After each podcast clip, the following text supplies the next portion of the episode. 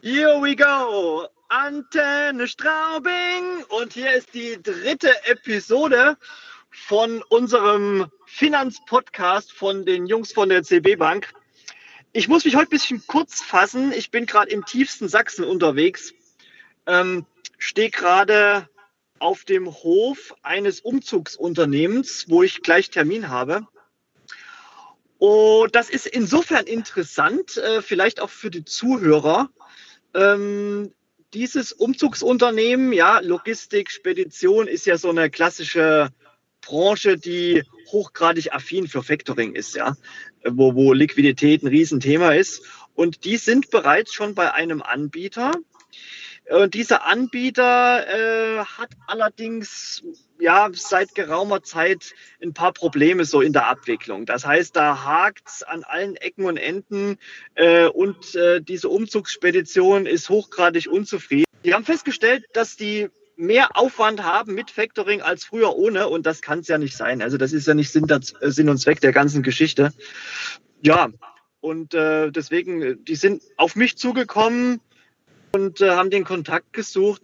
Ja, das ist ja auch üblich, ja, das ist auch gang und gäbe, dass man seinen, seinen Anbieter wechseln kann.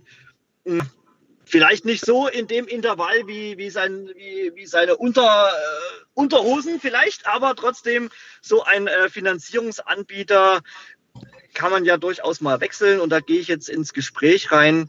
Ähm, da durchaus eine Möglichkeit sehe, dem Unternehmen zu helfen, einfach reibungsloser den ganzen administrativen, äh, die die Prozesse darzustellen. Und zum anderen äh, haben die unter anderem bei dem jetzigen Anbieter auch ein Thema, was nicht so schön ist. Und zwar finanziert der vom Forderungsvolumen äh, zwischen 80 maximal 90 Prozent.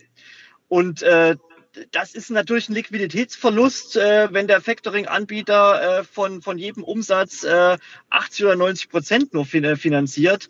Äh, da machen wir ja, äh, wir finanzieren ja 100 Prozent. Ja.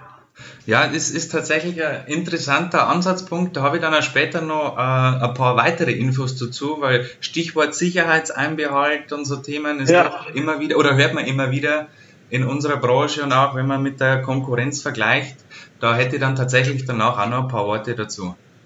Okay, gut. Lass mich bitte ausreden, Herr Kollege.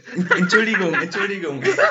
nein, nein, alles gut. Äh, genau, also, aber das ist halt eben wirklich auch ein Thema, warum sehr häufig äh, Unternehmen zu uns kommen, weil bei ihrem jetzigen Anbieter äh, ist halt zwar ein Liquiditätsgewinn da, aber halt nicht zu 100 Prozent. Und das können wir halt darstellen in den meisten Fällen. Ähm, ja, und deswegen unterhalte ich mich jetzt bei dem äh, Umzugsunternehmen in the middle of Saxony. Muss mich jetzt gleich mal ausklingen. Ich will ja nicht zu spät kommen. Sagen, Rainer, wenn, wenn du dazu gerne was äh, beitragen kannst, dann leg los. Ne? Und ich gehe jetzt mal äh, in die Kundenberatung. In Sinne, Axel, ich will dich gar nicht länger aufhalten. Ab Alles zum klar, Termin. mich aus. Viel, viel Spaß, du, viel Erfolg. Und du machst mal jetzt schön weiter, ja? Genau, ein paar, paar Worte zum Sicherheitseinbehalt. Bis dann, mach's gut, Axel. Jo, ciao. Ja, die Erklärung steckt eigentlich schon im Wort selbst, Sicherheit und Einbehalten, denn dabei geht es schlichtweg darum, dass sich die Factoring-Gesellschaft einen gewissen Betrag der Forderung zur Sicherheit einbehält. In der Praxis kann man sich so vorstellen, ähm, nachdem die Rechnung eingereicht wurde, der Debitor im Idealfall positiv geprüft wurde, wird vom äh, Rechnungswert ein gewisser Prozentsatz in der Regel eben 80, 90 Prozent direkt an den Kunden ausbezahlt. Die verbleibenden 10 bis 20 Prozent werden als sogenannten, sogenannter Sicherheitseinbehalt von der Factoring-Gesellschaft einbehalten.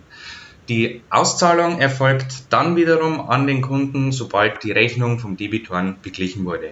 Sprich einfach nur eine zeitlich nach hinten versetzte Auszahlung des Restbetrags. In der Praxis gibt es unterschiedliche Begrifflichkeiten, eben diesen äh, Sicherheitseinbehalt von 10 bis 20 Prozent oder auch andersherum Auszahlungsquote von 80 bis 90 Prozent. Ist im Endeffekt inhaltlich und in der Praxis eins zu eins das gleiche. Genau. Die konkrete Höhe des Sicherheitseinbehalts ähm, wird immer oder wird in der Regel individuell ähm, vereinbart, je nachdem, ähm, in welcher Branche der Kunde unterwegs ist, welche Debitoren bedient er. Kann man gar nicht pauschal sagen. Natürlich will, will man als Kunde, dass man immer 100% sofort ausbezahlt bekommt, lässt sich nicht immer darstellen, kommt immer ganz auf die spezielle Situation drauf an. Vielleicht kann ich zu der speziellen Situation noch was sagen. Ja, ähm, wenn, ich, wenn ich da mal reingrätsche darf, sozusagen, zum Thema Sicherheitseinbehaltung. ähm, äh, rein fachlich gesehen ist der Sicherheitseinbehalt, du hast vorhin schon richtig erläutert, natürlich eine Sicherheit für das Factoring-Unternehmen. Aber wie errechnet das Factoring-Unternehmen denn diesen Sicherheitseinbehalt? Da muss man äh, den Blick drauf richten auf die wirtschaftliche Unterlage äh, des potenzielle Kunde.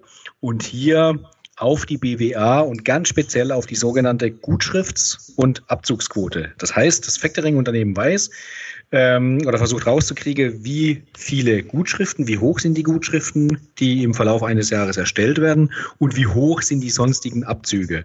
Und wenn man dann eine Gutschrifts- und Abzugsquote von 8, 9, 10 Prozent hat, dann ist natürlich klar, dass das Factoring-Unternehmen Interesse daran hat, nicht den Vollbetrag zu finanzieren, sondern eben reduziert um eine solche Gutschrifts- und Abzugsquote. Das führt dann zum Sicherheitseinbehalt. Und wir, um den Bogen zu uns natürlich zu spannen, sind in der glücklichen Lage, dass unser Kerngeschäft, unser hauptsächlicher ähm, Fokus liegt darauf, tatsächlich, wenn möglich, die 100 Prozent auszuzahlen, also 1000 Euro eingereicht, 1000 Euro ausbezahlt. Jetzt habe ich dich unterbrochen, tut mir leid, mach ruhig weiter.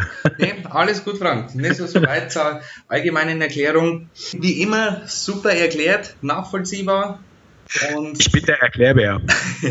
Aber was mir aufgefallen ist, Frank, es kommt ganz oft das Wort vor oder die, der Terminus, man muss auf spezielle Themen achten. Und das, das führt dann inhaltlich eigentlich schon auch wieder dazu, weil wir sind ja auch ein Spezialinstitut. Sprich, also keine, keine klassische Bank im eigentlichen, eigentlichen Sinne, wie man sie kennt. Und ist doch ein ganz interessantes Thema. Was zeichnet uns als Spezialbank denn aus? Was machen wir anders oder zusätzlich? äh, im Gegensatz zu den klassischen Geschäftsbanken. Und darauf wollen wir dann in unserer nächsten Episode äh, genauer drauf eingehen. Super. Um nicht zu sagen, wir sind eine ordentliche Bank, aber eben keine normale Bank.